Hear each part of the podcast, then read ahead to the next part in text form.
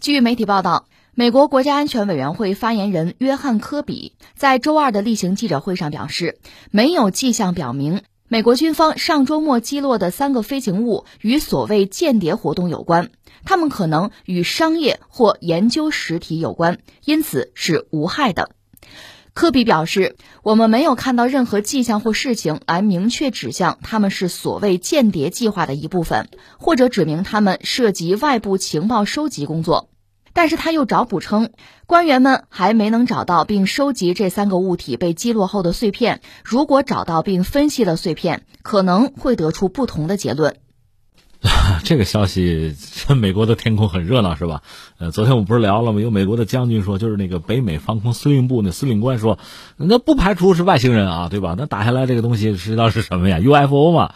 啊，现在说，反正这个所谓的不明飞行物吧，肯定它谈不上威胁美国安全，对吧？谈不上在搜集情报，就这事儿啊。呃，今年。就春节过了之后，我们回到正常的学习、生活、工作的这个这个状态啊。我还在想，在我的朋友圈啊，包括呃做的这个网络直播上，我还在感慨。我想到了一个词儿，就是回归啊。是啊，时至今日，似乎一切在回归常态。孩子们回到学校去读书，在课堂里，在校园里，对吧？认真去读书。我们大人呢，也回到了自己工作的岗位或者市场，我们努力挣钱，养家糊口，对吧？小情侣们。又开始花前月下，不是云恋爱了啊！大家都在回归正常嘛。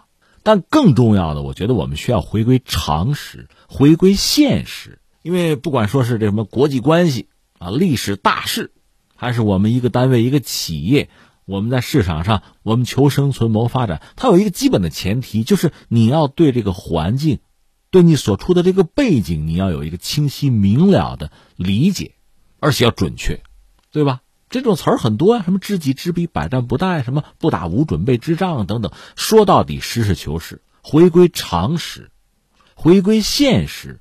你对真正的现实你有了解，你才能做出科学的决策来指导你的行动。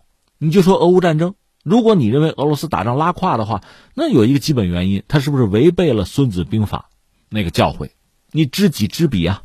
你才能百战不殆。你是不是没有知己，没有知彼？你想吧，肯定没有。那扯这么多回归是什么意思呢？就美国人也得回归现实，回归常识，好不好啊？否则这不就成了表演了吗？这个事儿你怎么搞，搞得有多大，你收场就有多尴尬。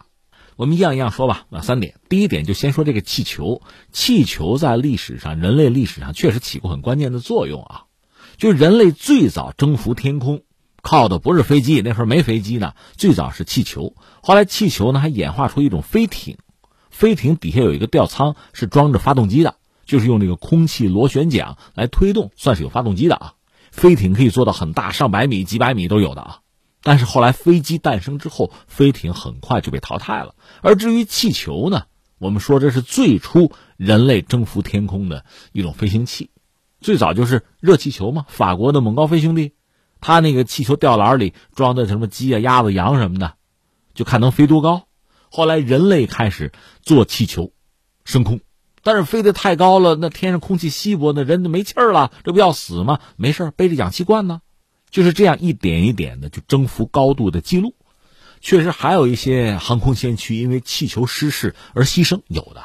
后来就说打仗气球也有用啊，就大清国的军队就是后期啊，还曾经从日本引进过这个。侦察气球，那东西底下有绳牵着，是吧？这个气球不是升得很高吗？那上面有人可以很远的啊、很高的就看到敌方军队的行动，这是气球。后来到二战的时候，有件事，就日本一个气象学博士叫荒木，他就觉得日本在美国上风头哈。这么着，咱们家家糊这个气球啊，底下挂炸弹去轰炸美国，哎，这怎么样？那日本人当时是跟美国人打仗很吃力，觉得这是个办法，就试了试。确实啊，就纸糊的气球啊。然后在底下挂炸弹，关键是战果怎么样，到现在也说不清。美国人搞了个新闻管制，所以到最后有多少气球飞到美国去了，到底产生什么效果了不清楚。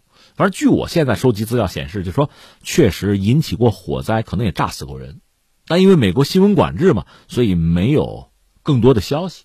其实这玩意儿那糊气球也劳神费力，如果没什么战果，就别糊了，对吧？所以美国那边没动静嘛，这边也就算了。美国还曾经想轰炸过气球基地。这美国人工业思维嘛，觉得是大规模制造是吧？机器制造气球哪有那个对吧？但总的来说，气球毕竟还是一种廉价的飞行器，所以它可以用于什么呢？就是比如气象、气象调查，一些高空它可以飞得很高啊，一些高空的一些科学的探测研究。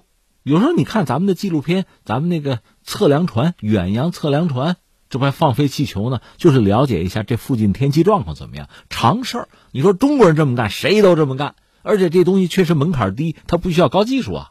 甚至我还记得是去年吧，日本发现一个神秘飞行物，其实就是个气球。你看底下有个十字架呀，什么神迹？什么神迹？仔细看，那是太阳能电池板，好吗？对吧？这这这说起来很可笑，就是气球还是一种很廉价的科研工具，主要就进行就是气象方面的，啊，大气物理方面做一些研究，而且它有它的局限性啊。那你说有没有高空侦察气球？有啊，这个主要是在冷战的时候。这个东西曾经被就是东西方两大集团都使用过，但是呢，随着就是间谍飞机和间谍卫星的大量使用，间谍气球其实意义就不大了。那你说我就要弄一个，你可以弄，但是你想这个东西是被风吹着飞的，它可不可控啊？它不像飞机或者卫星，所以就算它是真的一个什么间谍气球啊，拍照嘛，无外乎就是搞点地面的照片啊，它可不一定回得来。你说它飞到这个目标上空拍拍照，然后用什么呃无线电传输，可以是可以，但你得保证它肯定能飞到啊！这可是气球啊，靠老天爷，靠风，它要不配合，你可真没治。我给你说一个段子吧，这个吉尼斯世界纪录，美国人干的，一百四十万只气球一块飞上天，很壮观，对吧？你说难道爆炸了吗？还真不是，人美国人想的周到，没用氢气球，用氢气球呢，我估计当地警方就不让了，是吧？用氦气。对吧？惰性气体这个安全对吧？一百四十万只真安全吗？飞到天上之后，赶上这个真的是风给变了，气候发生变化，一百四十万只气球又回来了，就到地面上来了。你说那大概就捡起来就完了呗？你想得美！一百四十万只气球到地面，你知道是什么概念吗？一下子把这个什么什么河流啊，什么一些涵洞啊都给挡住了，阻塞呀。另外，这路上你开车的就撞气球吧，发生多次车祸。就造成环境的灾难。那你想，还有这个动物把这玩意儿就吃了，这个残片什么的，那胃里边多层膜就死了，就造成巨大灾难。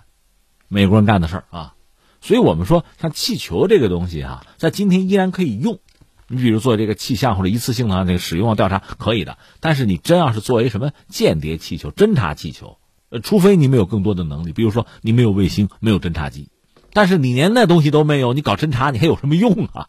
所以理解我的意思吧，就是在今天吧，一些这个参与大国博弈、主流大国，哎，气球都会用的，但更多的就是真的是民用，甚至是商业级别就使用一下，一次性的就完了。他没法从事很多精密的、机密的这个行动，那还得靠专业的军用的东西。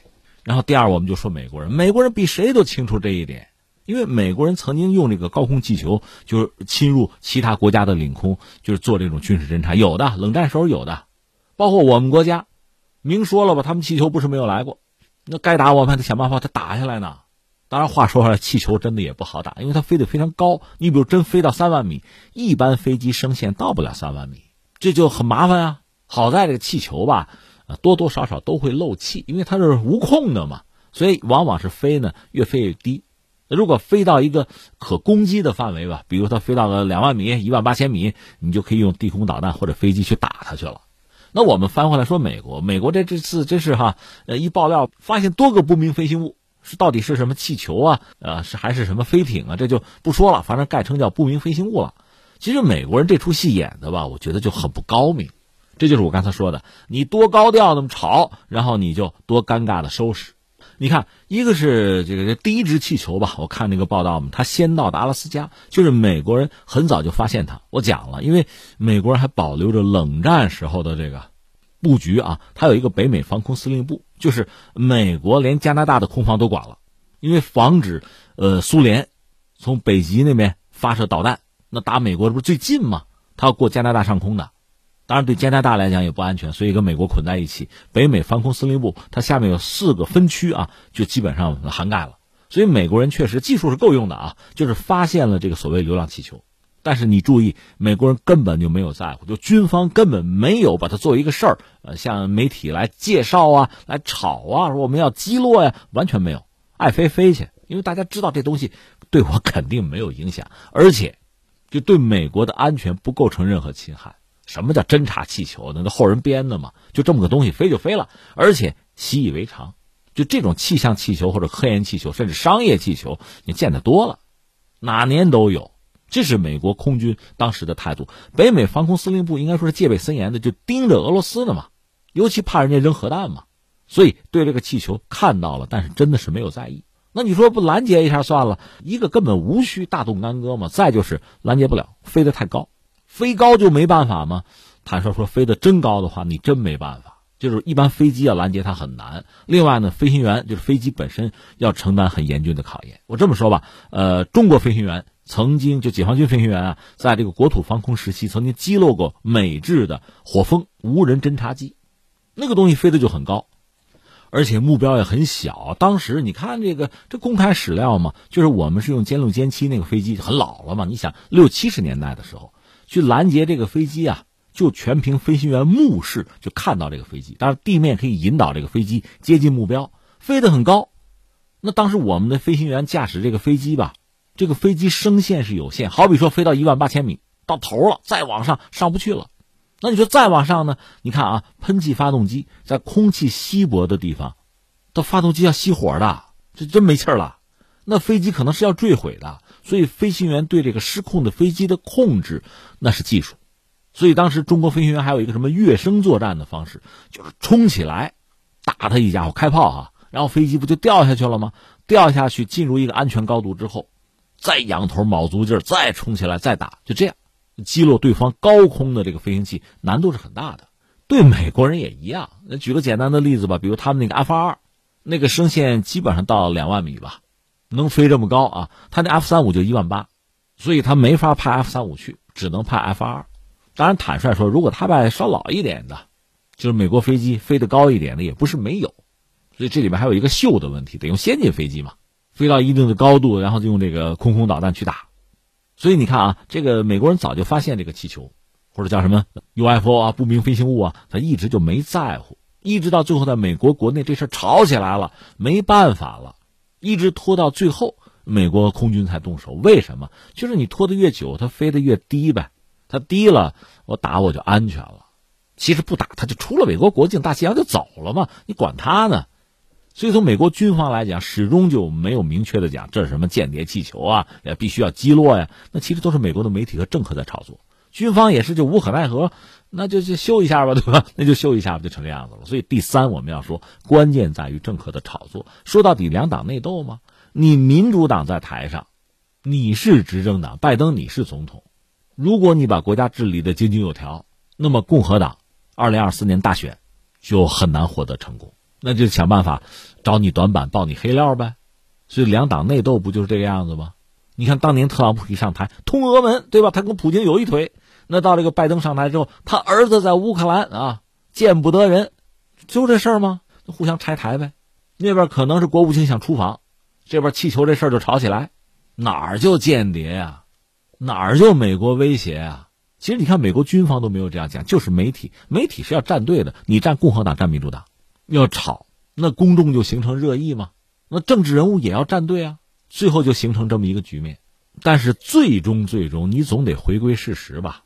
你要说这个飞行器是外星人的，你抓两个我们看看，对吧？有残骸没有？展示一下啊。你还跟自己的盟友、盟国还要通报，通报什么？我们实话实说，这不是美国发现好几个气球，背不住哪个气球就是盟友的，这很正常，人家也没有冒犯你的意思嘛。再说你美国气球不定飞到哪儿去呢？而且美国人这么一搞，我们就说啊，如果真的哪天就说我们自己吧，我们的海域发现什么不明潜航器，我们领空发现什么啊不明飞行物，都打下来拿下，对吧？你都能开这个先例，大家一块跟嘛，对吧？那你想对你来讲，这不是很被动吗？那这个措施不明智啊！而且到最后你自己给自己灭火呗，不是间谍气球啊，对美国没有威胁，你只能这么说呀。那实话实说，如果真有威胁的话。那你什么时候发现的？什么时候击落的？这么漫长的过程，效率这么低，白给你那么多军费了，这不问题就都来了吗？没法，所以最后只好自己把这事吵起来，自己再踩刹车，偃旗息鼓，完成众人心目中的这么一出闹剧。